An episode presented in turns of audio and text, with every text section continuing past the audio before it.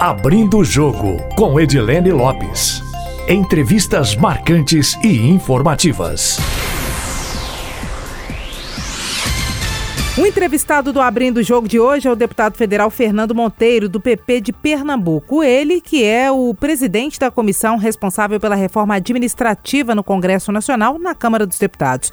Deputado, muito obrigada por aceitar o convite da Itatiaia para participar aqui no Abrindo o Jogo, viu? Muito obrigado, obrigado pelo convite, Adelene. É um prazer para nós poder estar aqui, né, falando, debatendo e contando um pouco desse desafio que é dar um primeiro passo para trazer o serviço público brasileiro ao século XXI. Deputado, a gente tem um costume aqui no podcast de um entrevistado começar falando um pouquinho sobre a trajetória dele. A gente queria que o senhor se apresentasse.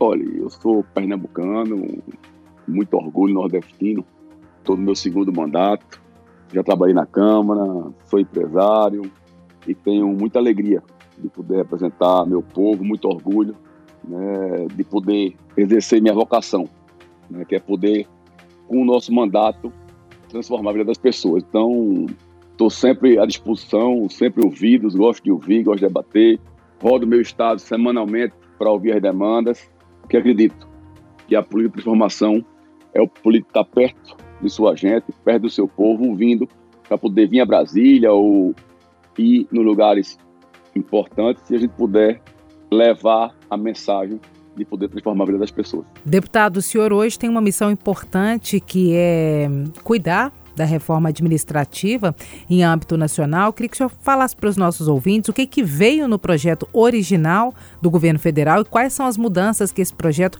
pode sofrer e qual que é o status da tramitação nesse momento. Olha, deixa eu vou começar explicando que essa PEC veio do executivo, né, mas o Congresso Nacional ele é soberano né, em poder fazer modificações. É uma discussão que está apenas começando. Nós tivemos apenas a terceira sessão da, da comissão na terça-feira, né, que passou, e né, nós estamos debatendo um tema importante. Né, no meu entendimento, isso é um passo para trazer o Brasil ao século XXI, né, na modernidade do serviço público. Acho que é importantíssimo debater. Nós temos aí uma tramitação que, pelo regimento da casa, é no mínimo 10 sessões do plenário e no máximo 40 sessões do plenário. E a gente precisa debater com cautela, com calma. Eu, como presidente, vou exaurir, né, porque é um tema importantíssimo para o país. Então, nós vamos exaurir o debate, exaurir a discussão, né, ouvir todo mundo, principalmente a minoria. É importante a gente ouvir a minoria. Né, e eu vou ouvir para a gente poder tentar, no final da, da da comissão, a gente poder votar um texto né, que possa ter muitas convergências, que a gente dê o primeiro passo para transformar, trazer o serviço público de excelência, que é importantíssimo. Eu quero deixar aqui bem claro quando nós assumimos essa missão, o objetivo é a favor do serviço público brasileiro. Tá? Jamais nós temos nada contra o servidor público. Ao contrário, nós temos a maior admiração do serviço público. E a gente precisa nesse debate, trazer tudo que for importante para a gente poder trazer o Brasil ao século XXI no serviço público. Tanto é que nós abrimos a primeira reunião, a primeira audiência pública, tratando de inovação. Né? Inovação e tecnologia, inovação é a maneira de enxergar, de enxergar né, o serviço público daqui para frente e como trazer e ter as melhores condições para o servidor público trabalhar. Então, nós temos aí para ouvir, né? Eu estou numa escola política que é ouvir mais e falar menos e poder traduzir o que nós ouvimos em trabalho e traduzir em transformar a vida das pessoas. E eu acredito, né, tenho convicção, que nesse momento né, que de transformação, que passa o mundo, né, que vem a tecnologia, vem evoluindo. Eu jamais estaria aqui falando numa, numa rádio, por telefone, num aplicativo, se não fosse a tecnologia. E essa inovação a gente debater, porque a gente está, muitas vezes, sem debater esse assunto. Então, a PEC é o primeiro passo para a gente poder chegar no tão sonhado, que eu acho que é todo, toda a população sonha, que é um serviço público de excelência. Deputado, em quanto tempo o senhor acha que deve tramitar a PEC 32, que é esse primeiro passo para a reforma administrativa? O senhor acha que a reforma administrativa vai ser aprovada e se isso ocorrer, vai ser quando? Sai ainda esse eu... ano? Sai antes da eleição de 2022? Eu trabalho né, com prazo que a comissão entregue ela até o final de agosto. E aí vai para plenário na Câmara e depois vai para o Senado. Só para deixar claro, na Câmara ela entra, ela passa pela CCJ, que ela já passou essa etapa, vai para a comissão especial, vai para um plenário, onde se vota em dois turnos, e depois vai para o Senado Federal, onde vota apenas na CCJ e depois irá para o plenário. Então, eu acho que a gente, antes do final do ano, encerra né, e promulga essa PEC. Né? Pode ser debater, eu quero deixar bem claro que o Congresso Nacional é soberano para poder mudar, né? e o maior desafio dessa PEC é a gente discutir os fatos, não as versões.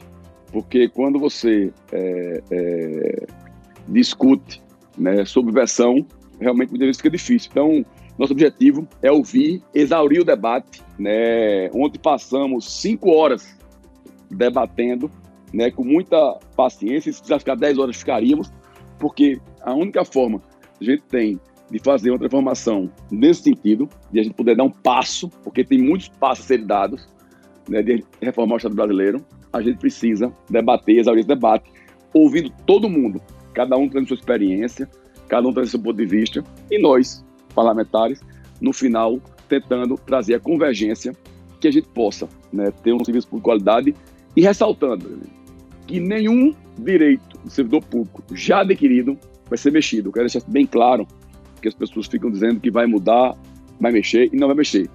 Todos os direitos adquiridos serão preservados. Esse é, vai estar no texto e a gente tem a certeza né, que com muito debate, com muita conversa e com muito diálogo, nós vamos chegar a um entendimento comum. Então, eu estou muito otimista, é, muito confiante e muito dedicado, porque nós precisamos trazer o serviço público de excelência para o Brasil. E muitas vezes as pessoas tratam muito isso como se fosse contra o servidor, e não é. É a favor do servidor público. Nós vamos ouvir o servidor, porque muitas vezes ele não tem a condição de trabalho adequada. Muitas vezes a legislação não permite que ele desenvolva o seu trabalho com tranquilidade. Então, tudo isso, esse é o momento do debate. Então, nós estamos é, querendo ouvir para poder colher informação, aprender com o dia a dia, para poder a gente fazer um, um, um APEC 32, que a gente deu o primeiro passo para reformar o Estado brasileiro. Deputado, significa que servidores da ativa não vão entrar nesse texto, apenas servidores que entrarem no serviço público depois da sanção da lei? Porque tem uma preocupação dos servidores da ativa com isso, isso né? Isso, isso. O texto vai deixar claro que eles não vão entrar nessa lei. E o senhor teme que essa modificação seja feita ao longo da tramitação depois da passagem pela comissão especial e que os servidores da ativa não, sejam incluídos? Veja, a gente vai trabalhar, né, a comissão vai construir consenso, a comissão é representada né, por todos os partidos, o presidente Arthur Lira fez essa, é, é, é esse compromisso e colocou todos os partidos estão na, na comissão, então a gente acredita né, e a gente espera e vai trabalhar para garantir todos os direitos adquiridos, porque é importantíssimo, a gente não pode deixar, primeiro, é lei, a gente tem que respeitar, segundo, não podemos deixar nenhum, nenhum a brecha para no futuro haver outra interpretação que possa trazer é, dano ao horário público no futuro. Quando você pega uma ação, você demite um funcionário sem poder demiti-lo, depois vem uma ação para o governo. Então a gente tem que ter essa responsabilidade né, e tem que ter garantia. E nós temos que trabalhar com o fato. E o fato existente é que nenhum servidor público vai ter seus direitos é, alterados. Pois é, deputado, é importante o senhor falar nisso, porque a gente já vê na internet alguns advogados fazendo propaganda de formação nessa área do direito para o serviço público, porque, de acordo com eles, daqui a alguns anos, depois da reforma administrativa, é, as ações relacionadas ao serviço público serão um nicho de mercado por causa da judicialização da reforma administrativa. O senhor acha que esse risco será descartado na tramitação? Veja, eu vou dizer, o Congresso Soberano estão é, falando sobre, sobre, sobre uma PEC, um projeto de lei, projeto de emenda constitucional. Nós temos, vamos lá, um texto final, concorda? Nós temos tempo para discutir. Volto a dizer, o Congresso é soberano em, em fazer alterações. Nós estamos preocupados para a gente poder deixar o texto mais claro possível para que não haja interpretação. A gente precisa respeitar o servidor público, seus direitos garantidos. Então, nós vamos fazer isso. Então, e a PEC, a tramitação, é exatamente para, para a gente poder fazer né, é, e a, aperfeiçoar né, o texto, que a gente possa ter a segurança né, que todo, tudo que está ali colocado não vai haver no futuro divergências, para não haver um contencioso né, para o Estado brasileiro. Deputado, na prática, para quem está em casa e nunca ouviu falar em reforma administrativa, qual que é a proposta do governo? O que, que muda na prática que a população vai sentir? E o que, que o senhor acredita que deva ser incluído de alteração aí durante a tramitação? Olha, vou, vou repetir aqui mais uma vez. O governo fez uma proposta né, de fazer algumas alterações, né, fazer algumas alterações, tirar algumas regras da Constituição e remeter a projeto de leis, né, a projeto de lei complementar, o poder ser colocado via decreto. Mas, como eu estava nós vamos debater, nós vamos entender né, que a gente precisa trazer o serviço público para a excelência. Né, e essa PEC é o primeiro passo. Ela trata de carreira, de pessoal, mas também nós também queremos tratar a questão de serviço, né, de, de condições de trabalho adequadas, tratar né, de, da questão né, do serviço público, que a gente tenha condições, que leis que permitam né, essa, essa, esse bom exercício, exercício do, do, do, serviço público. Então, eu quero dizer aqui à população da Minas Gerais, do Brasil, que nos escuta, nós estamos dando o primeiro passo. Né? Estão muitas alterações para trazer inovação ao serviço público. Na tecnologia, quem imaginava as pessoas comunicarem por videoconferência há cinco anos atrás? Hoje, no celular, eu falo com o mundo. Nós falamos com o mundo. Então, é essa inovação, é esse modelo de simplificar a vida do cidadão, respeitar os impo a, a alta carga de imposto que paga o cidadão. 33,17% do PIB brasileiro é de imposto. E nós temos que ter um serviço público de excelência. Isso é composição, é, é, são é, é vários componentes que vão fazer isso. É qualidade de trabalho, é qualidade do lugar de trabalho, possibilidade de tecnologia, é segurança para o servidor tomar né, decisões importantes. Então, são essas coisas que nós estamos começando a discutir na PEC e que outros projetos futuros virão para a gente poder aperfeiçoar. Então, a gente quer né, dar esse primeiro passo, o Congresso quer dar esse passo, para a gente poder trazer o Brasil século XXI a ter um serviço público de excelência. Quando a gente tem serviço de educação bom, de saúde bom, de resposta, quando a gente for a um órgão público satisfatório. Então, esse é o objetivo da PEC. Nós precisamos reformar o Estado brasileiro. E temos que dar o primeiro passo. E o primeiro passo é voltando à PEC 32. Deputado, uma das, um dos grandes questionamentos dos servidores públicos é a possibilidade de fim da estabilidade, fim de progressões automáticas. Isso tudo vai acabar mesmo? Como é que deve ficar? Veja, a PEC propõe né, que num texto que, dá, que o para trás está garantido, como afirmei, e nós vamos reafirmar isso de uma forma, de uma forma é, mais clara. Né? E daqui para frente nós vamos discutir. Tem carreiras que têm estabilidade, outras tem, tem que não tenham. Então, isso é um debate que está apenas começando. É, é, a gente vê pela rede social, vê pelos debates acalorados, que as pessoas estão vindo como a PEC vai ser votada como ela está. E não é isso. Nós temos que é, debater o fato. E os fatos, porque cada categoria tem sua peculiaridade. Nós temos que, a gente tem que saber tratar os iguais de forma igual e os desiguais de forma desiguais. Então, esse período aí de 60 dias na comissão especial né, da Câmara de Deputados, no qual eu presido, nós vamos debater o VIC da categoria.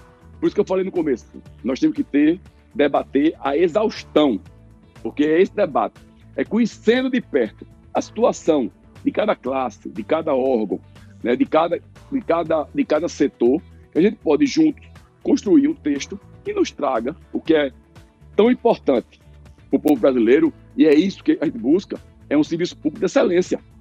Onde a gente tem tecnologia, onde a gente tem inovação, onde gente, nós temos resposta rápida, onde possa diminuir a burocracia, onde as pessoas possam conseguir ter o serviço público e a resposta que necessitam.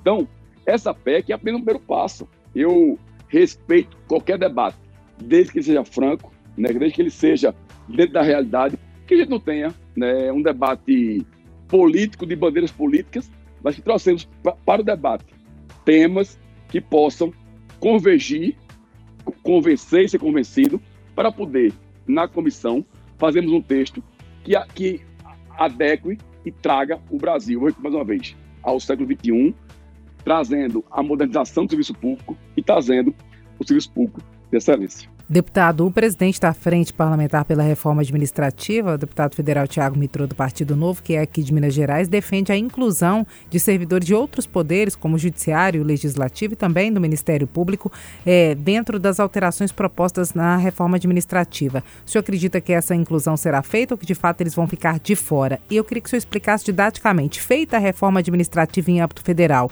os estados e as prefeituras têm quanto tempo para poder se adequarem? São obrigados a fazer? Como é que funciona? Funciona? Veja, vamos lá. É, eu quero só voltar aqui. O Tiago Bitrou, como os outros colegas, colocaram vários temas de discussão. Nós todos vamos discutir. Eu quero, vou repetir bem didaticamente, o Congresso pode mudar a PEC. Né? Ela pode mexer na PEC 32, ela pode alterar, né? desde que seja no escopo né, do assunto. Então, o Tiago fez isso, vai ser debatido, vai ser exaurido o debate, vão ter audiências públicas, a gente vai ouvir os setores, ouvir como cabe, onde cabe, que modificação cabe para poder tentarmos achar uma convergência também nesse sentido. A questão da tramitação da PEC e aí para os estados e municípios, como é que vai ser feito isso? Dependendo do texto aprovado, porque essa PEC ela remete para projetos de leis futuros a serem votados, quer dizer, de, de algum entendimento é que muitas vezes ela só começa a valer depois que esse projeto de leis forem votados também, e ainda vão ser enviados. Então, o servidor né, municipal e o servidor estadual também tem que ser algumas vezes discutido, porque muitas vezes a lei é, estadual ela sobrepõe, né, em alguns casos, para, para esse, esse modelo. E esse modelo que vai ser implantado, os governadores terão tempo adequado, perfeitamente tempo, para fazer a sua modernização. Eu acho que é o primeiro passo para a gente trazer o serviço público, uma modernidade essa PEC. Então, assim, eu repito muito isso, reafirmo, que nós temos que ter um serviço público de qualidade. É isso que eu, que eu brigo, que eu luto. Né? Então, isso serve, isso serve para nacional, estadual e municipal. E essa PEC ela vai dar um regramento onde alguns estados, alguns municípios, tenham certeza que vendo um serviço público né, de qualidade, né, um serviço público de excelência, trazer para seu município, para seu estado, e a gente tem um Estado eficiente que é isso que a população precisa. Do ponto de vista da máquina pública, tem como mensurar no governo federal, por exemplo, qual seria a economia em reais com a reforma administrativa um ano depois, por exemplo? E do ponto de vista macroeconômico, vários setores produtivos, a indústria, por exemplo, defendem a reforma administrativa porque alavancaria a economia. Para quem está em casa entender, alavancaria como e por quê? Olha, é, eu estudei várias reformas no mundo nenhuma reforma no mundo, de Estado no geral, tratou de, de economizar gastos. Tratou de eficiência. Você com o Estado eficiente, você consegue ter um Estado com, com, produtivo. Se você consegue abrir uma firma num dia e fechar no outro dia, você vai abrir mais firmas, empresas. Se você tem a dificuldade de abrir empresa, você demora a abrir empresa e muitas vezes não gera emprego. Então, nós estamos buscando eficiência. Nós não estamos fazendo conta né, de quanto vai economizar o Estado. Nós vamos saber o seguinte: qual serviço público vai ser entregue?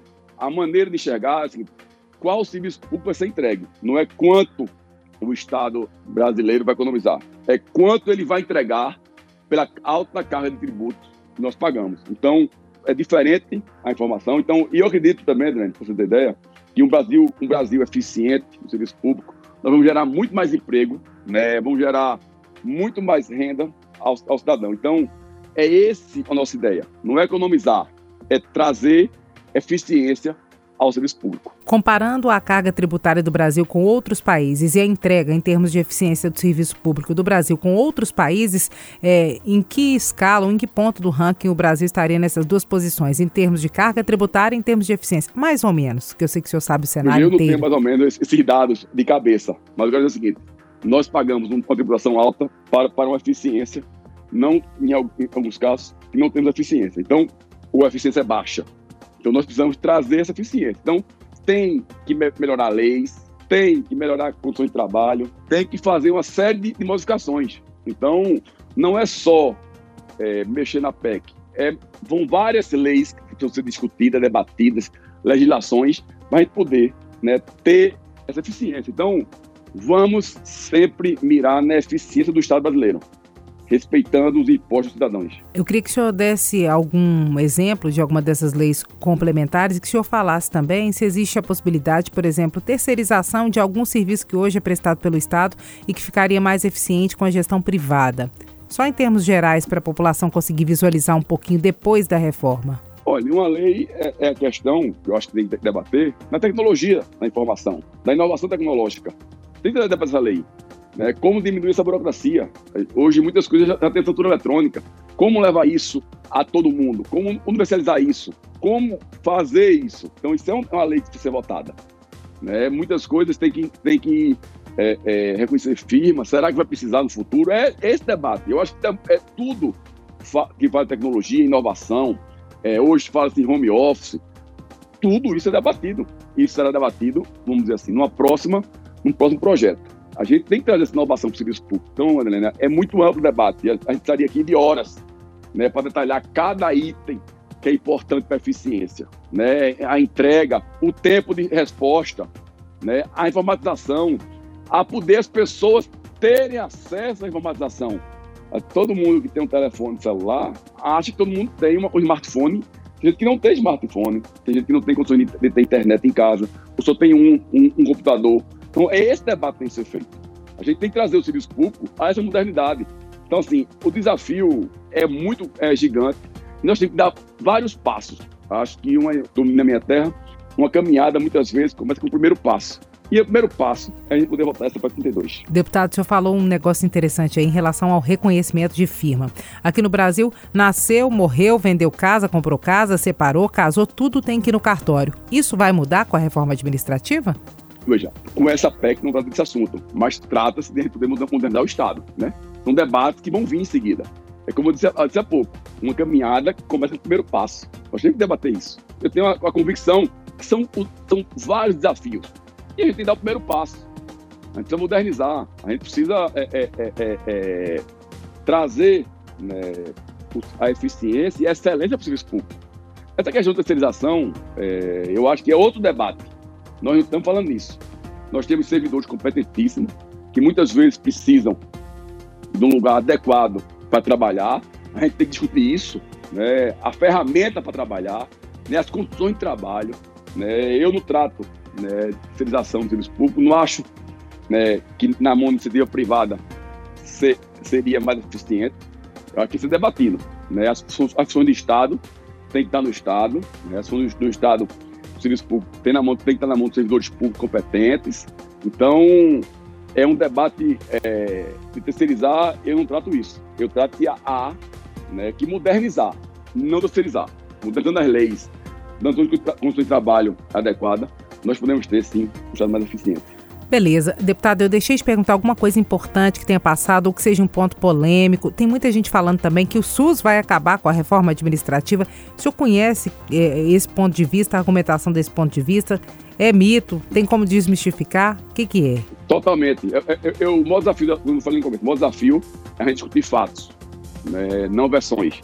Né, e, e algumas versões e alguns fatos que estão no texto nós podemos, com debate, né, fazer né, as modificações. Então, é, não acredito que vai desmontar o SUS, tenho certeza que vai desmontar o SUS, vamos fortalecer, né, dando condições de trabalho, melhorando a eficiência, né, podendo corrigir erros. E os erros, deixa eu dizer aqui, essa reforma, essa PEC, não é contra o servidor público, é a favor do serviço público, é respeitando o servidor público. Nós temos muitas coisas a ser debatidas condição de trabalho, legislação, adequação. Então, é muita coisa né, que precisa ser debatida. Então, não é numa, narra, numa narrativa ou numa versão que nós vamos deixar os fatos. Então, nós vamos debater os fatos. E estamos dispostos a ouvir quem quer que seja, para a gente possa ter um texto viável, possível, que a gente dê o primeiro passo para trazer o serviço público ao século XXI. E essa reforma administrativa sai, então, até o final do ano? Com muito trabalho, muita dedicação e muito diálogo. Deputado, vamos fazer um bate-bola rapidinho? Claro. Fim da pandemia. Espero que seja logo. Brasil pós-reforma administrativa. Um Brasil moderno, eficiente e que buscamos um serviço público de excelência. Cenário eleitoral para 2022. Polarização ou terceira via? Polarização. Deputado, muitíssimo obrigada pela entrevista, viu? Obrigado, obrigado a todos. É um prazer enorme. Fica para todos um, uma felicitação. Que Deus abençoe todo mundo aí das Minas Gerais, né? E que tem um pernambucano que admira o povo mineiro, sua garra e sua sua maneira de enxergar o mundo. Então, agradeço Edilene a oportunidade. Se puder debater mais no decorrer do processo legislativo, podemos ter outros debates, inclusive fazer debates por temas, eu estou sempre à disposição. Deputado, a gente é que agradece, querendo falar aqui, nós estamos em plena disposição, as portas da rádio estão abertas, nós também admiramos muito o povo pernambucano, então o senhor sabe que querendo falar aqui, fique à vontade. Muito obrigado. Eu, que Deus abençoe a todos. Nosso agradecimento também aos ouvintes. Quem quiser mandar observações, críticas e sugestões, estamos atentos nas redes sociais da rádio, no meu Instagram, Edilene Lopes, e também pelo e-mail edilenelopes.com.br. Nosso objetivo é sempre trazer informações em primeira mão. Até a próxima. Abrindo o jogo com Edilene Lopes. Entrevistas marcantes e informativas.